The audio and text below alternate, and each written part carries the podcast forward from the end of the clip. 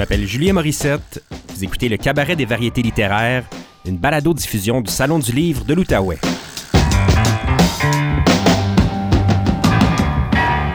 Dans cet épisode, l'auteure franco-ontarienne Stéphanie Clermont nous lit un extrait de son roman par nouvelle Le jeu de la musique, publié au Cartanier.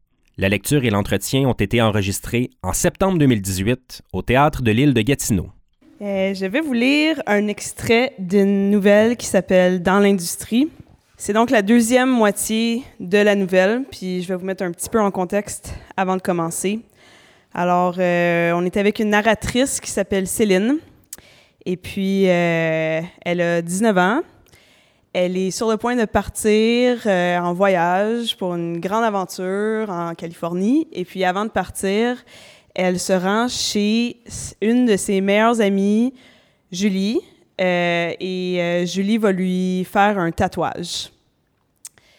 Céline se sent un peu mal parce que euh, son grand voyage en Californie, c'est avec le troisième mousquetaire du trio d'amis qu'elle le planifie et non avec Julie. Donc, elle se sent un peu mal de laisser cette amie derrière elle. Et puis, on est donc chez Julie dans le sous-sol. Julie est aspirante euh, tatoueuse.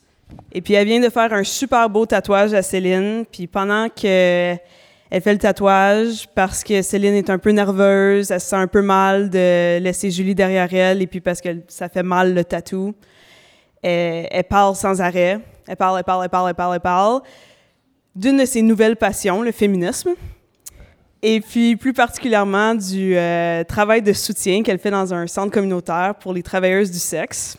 Donc, euh, elle lui parle avec grand enthousiasme euh, de la défense des droits des travailleuses du sexe.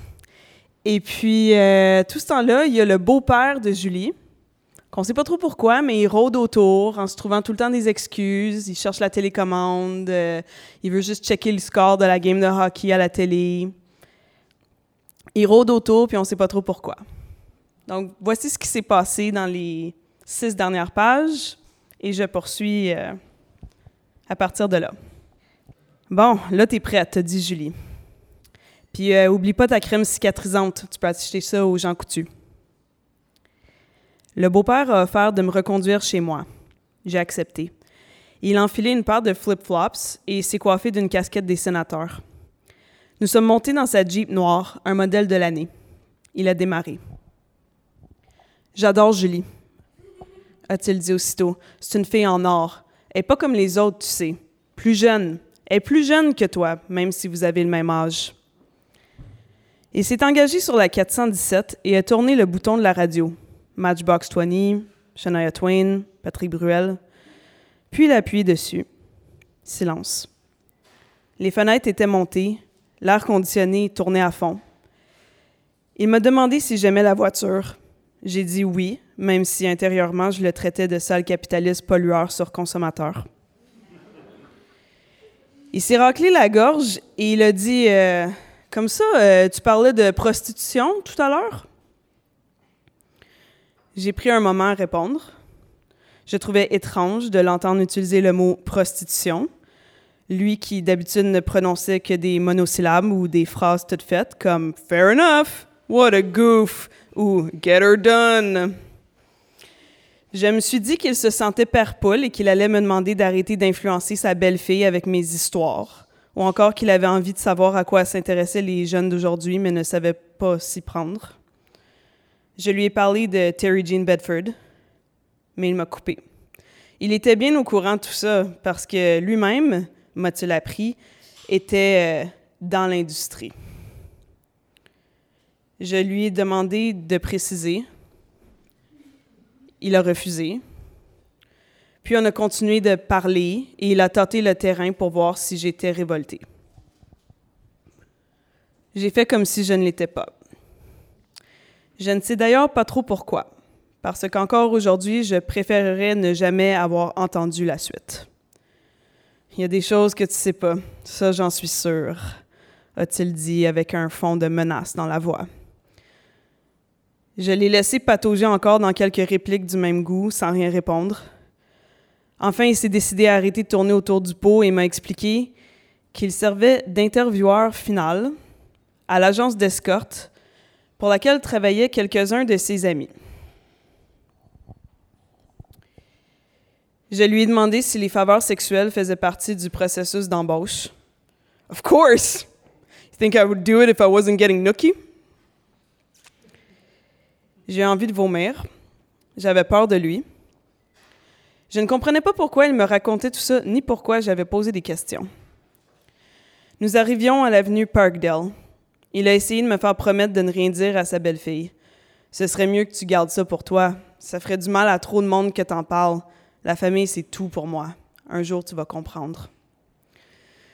Mes jambes étaient couvertes de chair de poule sous l'effet de la climatisation. Je me suis concentrée sur le morceau de peau que j'étais en train d'arracher de mon pouce. Tu penses que tu sais tout, mais non, en fait, tu sais rien. Cette fois, son ton était rieur, attendri, paternel. Il était à l'aise maintenant que le chat était sorti du sac. Ça fait du bien d'en parler, a-t-il dit. À la hauteur de la promenade du Sir Johnny McDonald, je lui ai dit de tourner à droite et d'aller prendre Wellington. Quand on est passé devant le Parlement, il a lâché le volant pour pointer les édifices et a gloussé Excellente clientèle.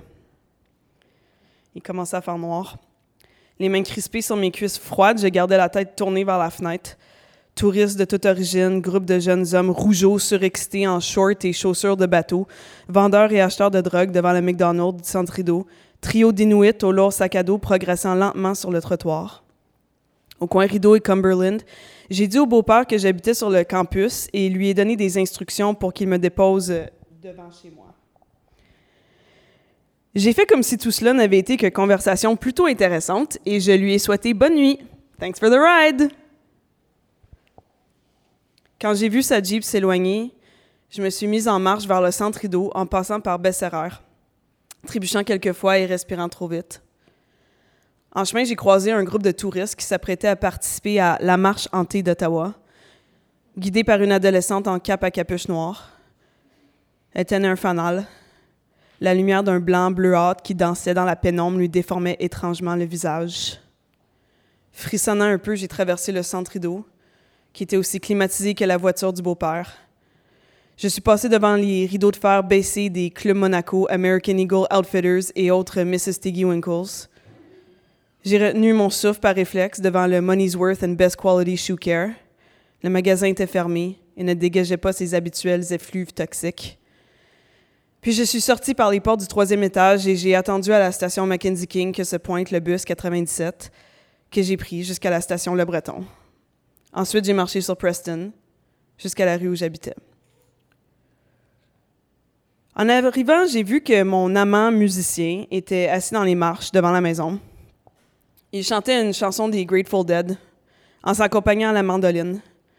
J'étais presque étonnée de le voir et son allure décontractée, sa veste de cuir ouverte sur sa poitrine nue, son bandana rouge dans ses cheveux ébouriffés, ses gros orteils visibles à travers ses bas de laine troués m'ont semblé déplacés.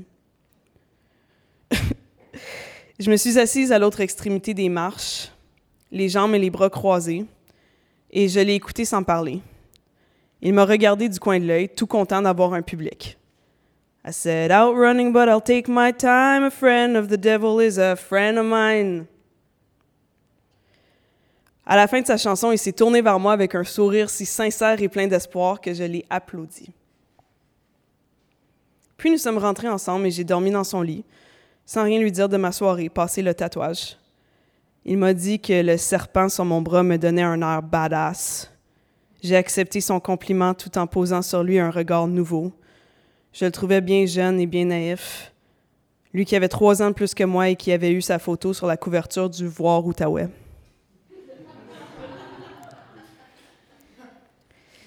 Quelques semaines plus tard, j'ai reçu une copie conforme d'un courriel que le beau-père avait envoyé à une femme de sa connaissance, gérante au steakhouse de Keg sur York.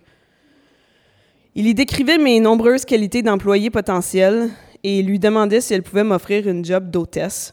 Thanks, Sally. I owe you one. Bonhomme sourire. Sally ne m'a jamais rappelé. Je n'ai jamais écrit ni à l'un ni à l'autre pour expliquer que j'avais déjà un emploi au Home Hardware.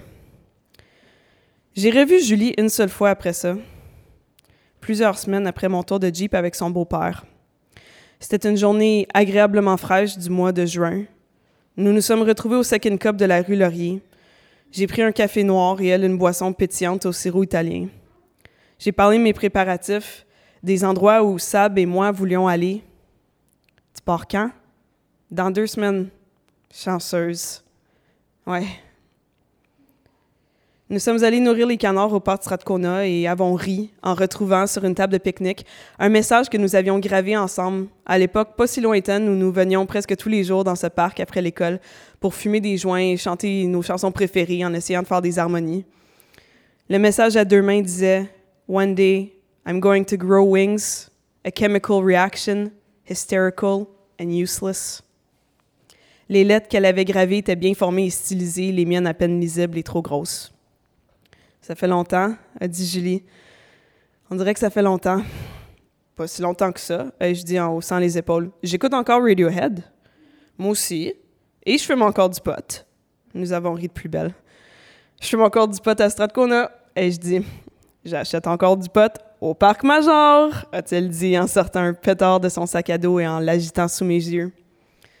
Cette fois, nous avons éclaté de rire pour de bon. Nous avons ri de plus en plus à nous en tenir les côtes. Nous avons ri aux larmes. Nous nous sommes donné des tapes dans le dos. Et ne nous sommes calmés que pour nous regarder dans les yeux et rugir de plus belle. Ensuite, nous avons fumé le joint, remonté la côte jusqu'à Laurier, tourné sur Nelson et déambulé dans le marché bail comme nous l'avions fait tant de fois avec Sabrina. Nous sommes allés à la pointe Népienne pour regarder le soleil se coucher, je lui ai fait un discours sur les horreurs coloniales dont était responsable Samuel de Champlain. Elle a répondu qu'elle aimerait bien apprendre à se servir d'un astrolabe. Puis nous sommes allés attendre nos autobus respectifs au centre Rideau et nous sommes rentrés, chacune de notre côté. Je ne lui ai rien dit. Elle avait commencé un stage non rémunéré dans un studio de tatouage et elle était découragée on lui avait expliqué qu'on ne la paierait qu'une fois qu'elle aurait fait ses preuves. Quand elle avait cherché à savoir combien de temps cela pourrait prendre, les autres tatoueurs avaient ri. Au Royal Oak, son patron l'avait réprimandé en la voyant refuser une bière offerte par un client. Et ses pourboires étaient moins bons qu'avant. Depuis que je me suis les cheveux en bleu, je pense. Elle a dit qu'elle pensait déménager à Toronto ou à Vancouver ou à Montréal et aller à l'université. J'en ai eu mal au ventre, mais je ne lui ai rien dit. Ouais, vas-y, ai-je approuvé. Il y a quelque chose de pourri à Ottawa.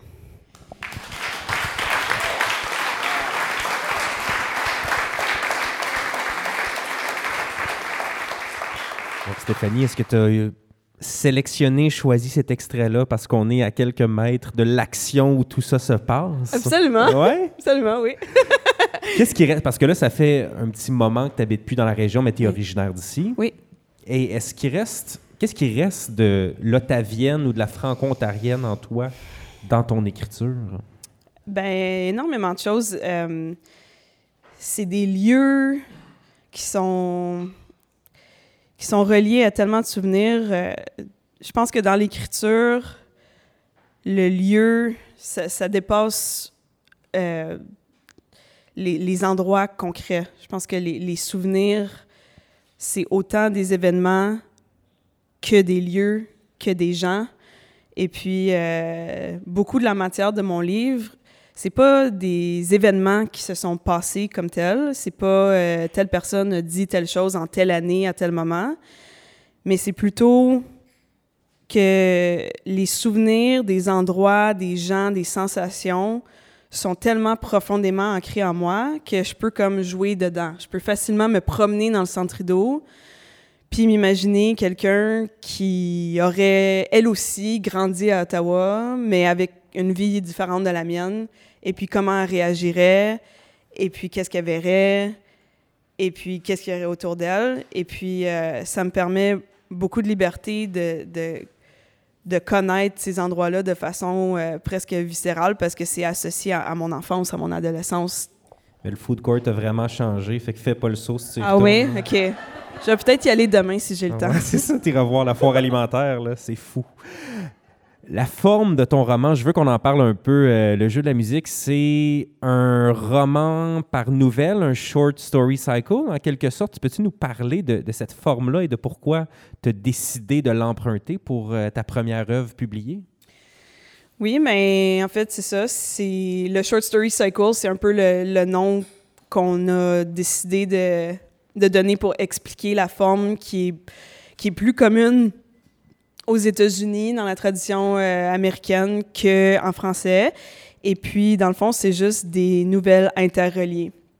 Et puis, euh, ça dit nouvelles devant, euh, tu sais, sur la page couverture et non roman parce que, ben, parce qu'à la base, chaque texte a vraiment été travaillé individuellement. Et puis que j'ai été inspirée et j'ai travaillé selon la forme de la nouvelle littéraire où il y a un moment clé, il y a une chute. Euh, après ça aussi, je me suis éloignée de cette forme-là à certains moments parce que j'ai aussi euh, aussi écrit des, des, textes qui sont quasiment plus des poèmes en prose. Euh, mais en fait, c'est ça. Quand j'ai envoyé la première version du livre à mon éditeur, Le Cartanier, euh, il y avait des personnages qui revenaient jamais, euh, il y avait des personnages qui n'avaient pas de nom, il y avait des personnages qui revenaient trois, quatre fois. Mais euh, sans même que je m'en rende compte moi-même, juste en, écrivant sur les, quelques années que ça m'a pris à écrire la matière première du, livre, il y a des thèmes qui revenaient beaucoup, beaucoup. Et puis, à un moment donné, ben, mes éditeurs m'ont encouragé à, étoffer, à écrire plus, à me lâcher là, à, allonger si je voulais, ce que j'ai fait.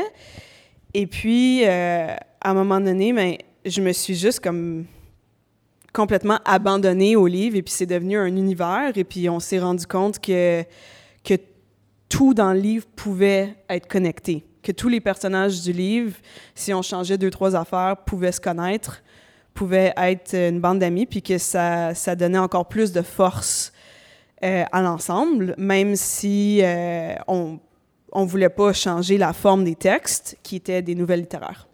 Promets-moi, Stéphanie, en terminant, qu'il y a une autre œuvre qui va être qui s'en vient bientôt, s'il te plaît. mais pas, pas, cet automne, mais, euh, mais je veux continuer à écrire. Stéphanie Clermont, merci infiniment d'être venue nous voir ce soir. Merci. Stéphanie Clermont. Le Cabaret des variétés littéraires est une production du Salon du livre de l'Outaouais en collaboration avec Transistor Média. Vous pouvez écouter d'autres épisodes de la série sur le site du Salon du livre de l'Outaouais, sur transistor.media ou toute autre application de balado-diffusion. Je m'appelle Julien Morissette. Merci d'avoir été à l'écoute.